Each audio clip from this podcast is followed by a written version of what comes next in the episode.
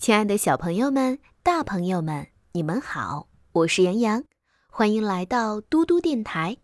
今天为小朋友讲的故事依旧是了不起的狐狸爸爸。今天我们要讲的是狐狸们开始挨饿了，一起来听吧。那天晚上，三顶帐篷在小山的大坑里支了起来，伯吉斯、邦斯和比恩一人一顶帐篷。三顶帐篷环绕着狐狸的洞口，三个饲养场主坐在帐篷外面吃着晚饭。伯吉斯吃的是三只布丁焖鸡，邦斯吃的是六个炸面圈儿，里面塞着令人作呕的鹅肝糊糊。比恩喝的是两加仑的苹果酒。他们三人都把枪随时放在身边。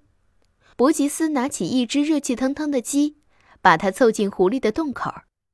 你能闻到这个吗，狐狸先生？他喊道：“美味的嫩鸡啊，你怎么不上来呢？”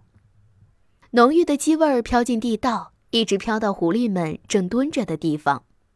哦，爸爸，其中一只小狐狸说道：“咱们不能悄悄地溜上去，从他们手里把鸡抢过来吗？”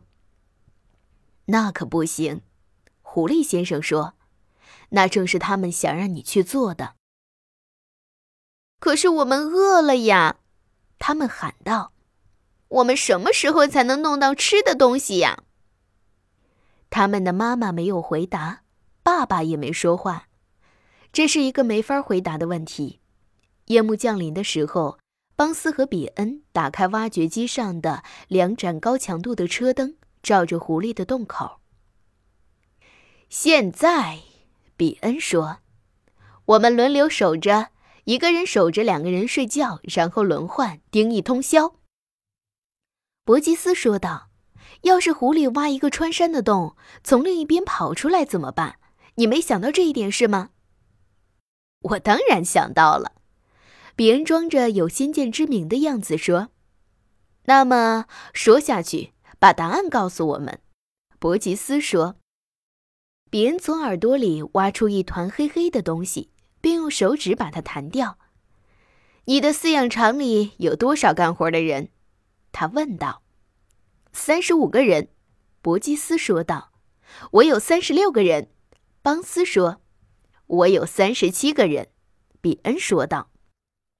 这总共就有一百零八个人。我们得命令他们把这座山围起来，每个人都要带一支枪和一个手电筒，那样狐狸就逃不掉了。于是，饲养场里接到了命令。那天晚上，有一百零八个人形成的包围圈，把山根都围了起来。他用他们的棍棒、长枪、斧子、手枪以及各种其他可用的武器，把自己武装起来。这样，就是逮一只狐狸，甚至说任何一个动物，都不可能从这座小山里逃出去了。第二天，他们继续守在那儿，等待着。伯吉斯、邦斯和比恩坐在凳子上，盯着狐狸的洞口。他们不怎么说话，只是把枪放在膝盖上，坐在那儿。狐狸先生不时地向洞口的方向爬过去一点儿，用鼻子嗅一嗅，然后他便再爬回去，说：“他们还在那儿，你能肯定吗？”狐狸太太便这样问：“绝对肯定。”狐狸先生说。我在一英里之外就能闻出那个叫比恩的人，他身上很臭。小朋友们，今天的睡前故事就讲到这里啦。想要听到更多更好听的故事，记得让爸爸妈妈关注微信公众平台“嘟嘟 Radio”。我是杨洋，我们明天再见啦，晚安，好梦。